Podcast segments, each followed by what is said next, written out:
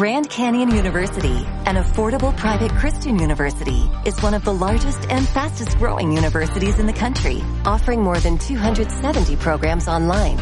In addition to federal grants and aid, GCU's online students received nearly $130 million in institutional scholarships in 2022.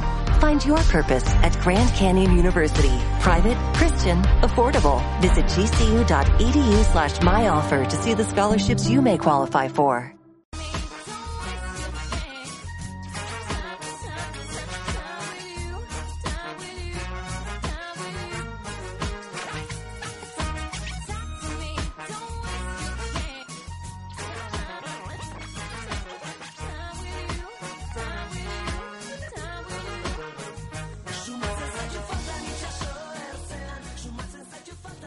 Viajamos en Piedra de Toque, Onda Vasca, y ahora lo hacemos con la mirada de Francisco Magallón, reportero gráfico de Televisión Española desde el año 82 y con experiencia en todo tipo de países como Sudán, Congo, Mauritania, Mali, Turquía, Haití, Laos, Guatemala, muchos países a los que ahora nos invita a viajar a través de eh, su exposición fotográfica Mujer, Todos Somos Uno, que hasta el día 27 de abril se puede visitar en Donostia, en el Centro Cultural Ayete. 37 fotografías que relatan 37 historias con rostros de mujer. Egunon, Francisco. Buenos días. Bueno, más de tres décadas viajando y una realidad que se ha ido repitiendo, ¿no? Conflictos o en países. Sí, la situación de, de la mujer en general, no solamente en momentos de catástrofes o desastres naturales o en situaciones de conflicto, es una situación delicada y complicada y, y difícil en muchos países. Siempre es más difícil en aquellos países de más escasos recursos, no aquellos países del tercer mundo, se agrava en situaciones de conflicto, se agrava ante un desastre natural, las redes y las violencias son mayores, más numerosas, más despóticas, pero eso no quiere decir que la situación de la mujer en países, vamos a decir del primer mundo, en países del norte nuestro, sea, sea mejor. No es tan mala, pero sí siguen sufriendo esa discriminación y esas violencias. Violencias que es lo que intenta eh, enseñar de alguna manera la exposición de mujer todos somos una. Eh, ¿Por qué?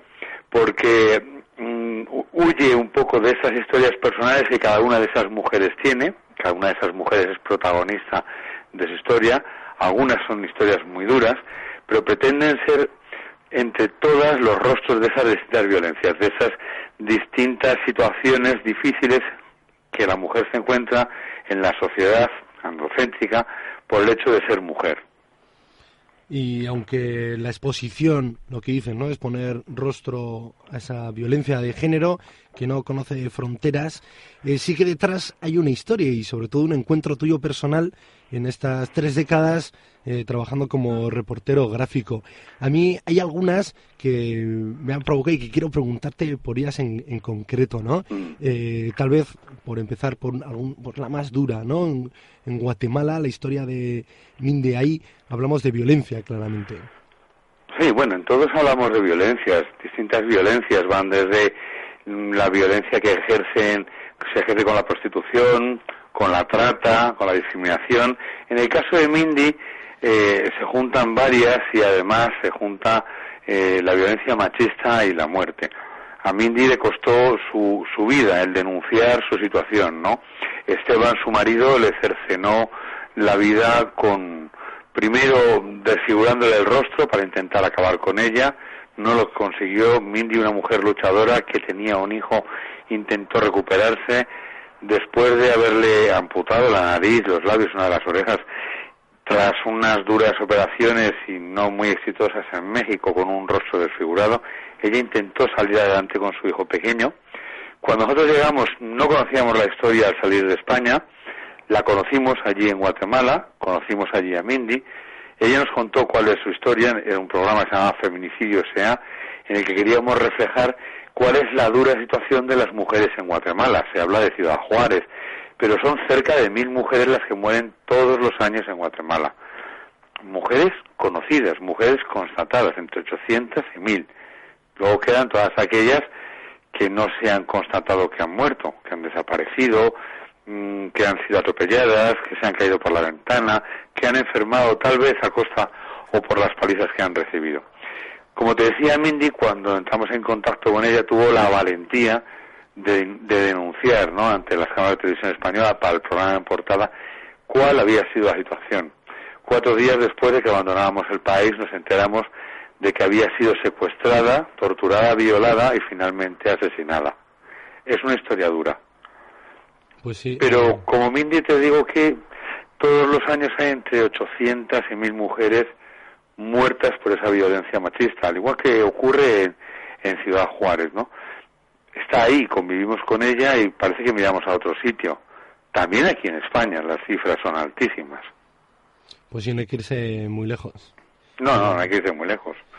Y tal vez es un poco lo, lo que buscas, ¿no? Con la exposición. Eh, hablabas de que querías huir, ¿no? De la historia personal, pero con la primera con Mindy ya hemos visto que hay que hay historias duras. Eh, también tienes eh, retratos de Congo, donde también pues la violencia sexual ha sido utilizada como un arma de guerra y sin embargo esos rostros son muy dignos, son sonrientes, ¿no?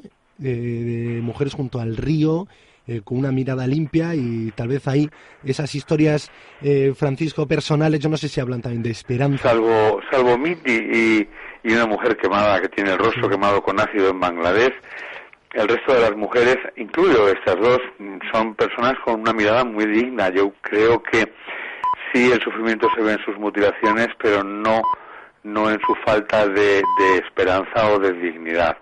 Hay historias también de, de mucho de mucho valor, eh, como puede ser la de Samira Ibrahim, una mujer que es sometida junto con otras 18 a pruebas de virginidad, a descargas eléctricas y a torturas, y sin embargo su coraje le lleva a denunciar a la Junta Militar ante un tribunal civil y a conseguir que las pruebas de virginidad, pruebas de virginidad que como bien puedes imaginar no practica un médico, sino es un militar delante de otro grupo de militares, incluso con bromas y mofas sobre la persona que está siendo sometida a este indigno test, eh, consiguió que, estas pruebas de virginidad pues fueran abolidas.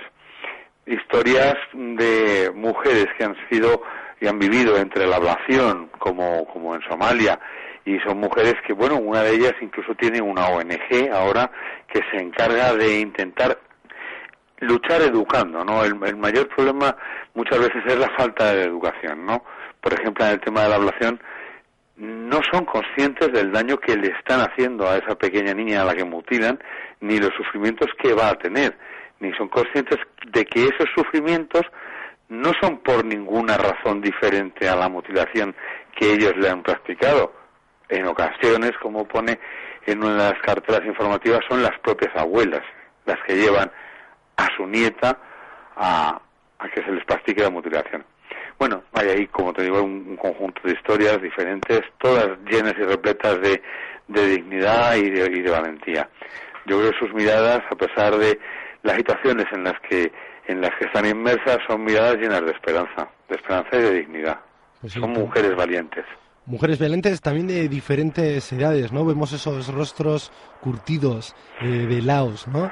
Sí, de diferentes edades, no hay niñas, se trataba de enseñar mujeres y, y eh, bueno, hay, hay mujeres mayores. A mí me parece que, que la rúa y la mujer mayor, sobre todo en estos países, tiene una belleza especial, tiene la belleza de la permanencia la belleza de haber estado ahí, ¿no? Y, toda esa vida se ve de alguna manera reflejada en, en sus rostros.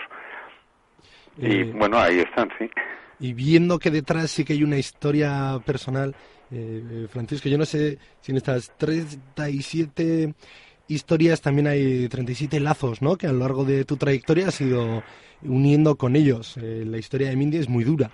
me imagino que es el, el, encuentro breve que mantuvisteis con ella todavía pues lo tendrás fresco por ese final tan duro. No sé si con el resto te ha pasado un poco también lo mismo siempre están siempre están ahí son un poco como como parte son parte de tu vida no como un poco no son parte de tu vida.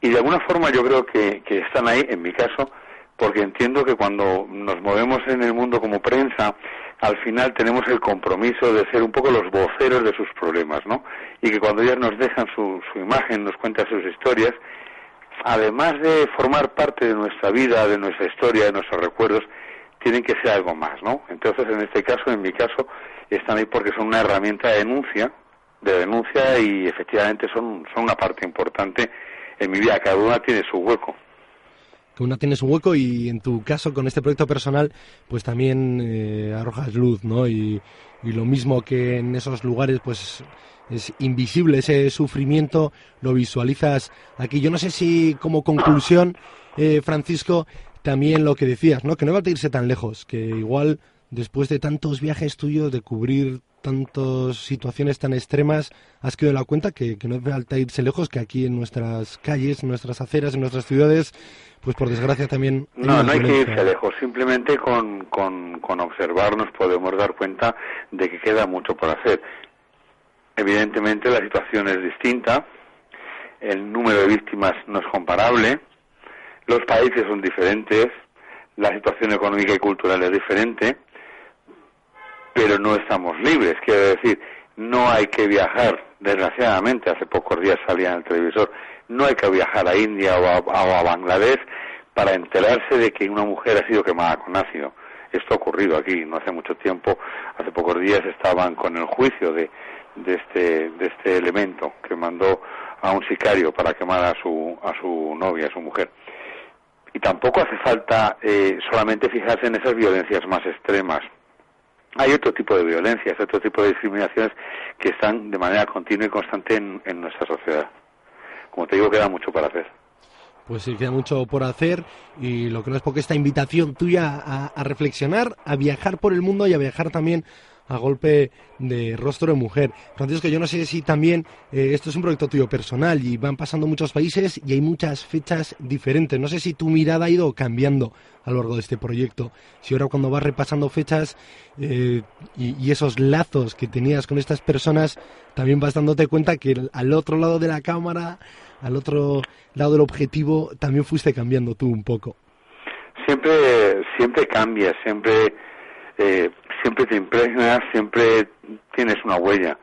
Claro que, forman parte de tu vida, no solo como un recuerdo, sino también forman parte de tu propia mirada, ¿no? El momento en que su mirada se incorpora en tu propia mirada. Y, eso es lo que te va haciendo como, como persona, ¿no? Como, como ser humano, como profesional. Bueno, es parte de, es, parte del, de la vida, ¿no? Es, siempre es así. Pues sí, pues nada, Francisco, es que ricasco por guiarnos por tu exposición, por estas 37 fotografías, por estas 37 historias que podemos visitar en el Centro Cultural Ayete de Donostia hasta el próximo 27 de abril. Es que ricasco, Francisco. Muchas gracias a vosotros.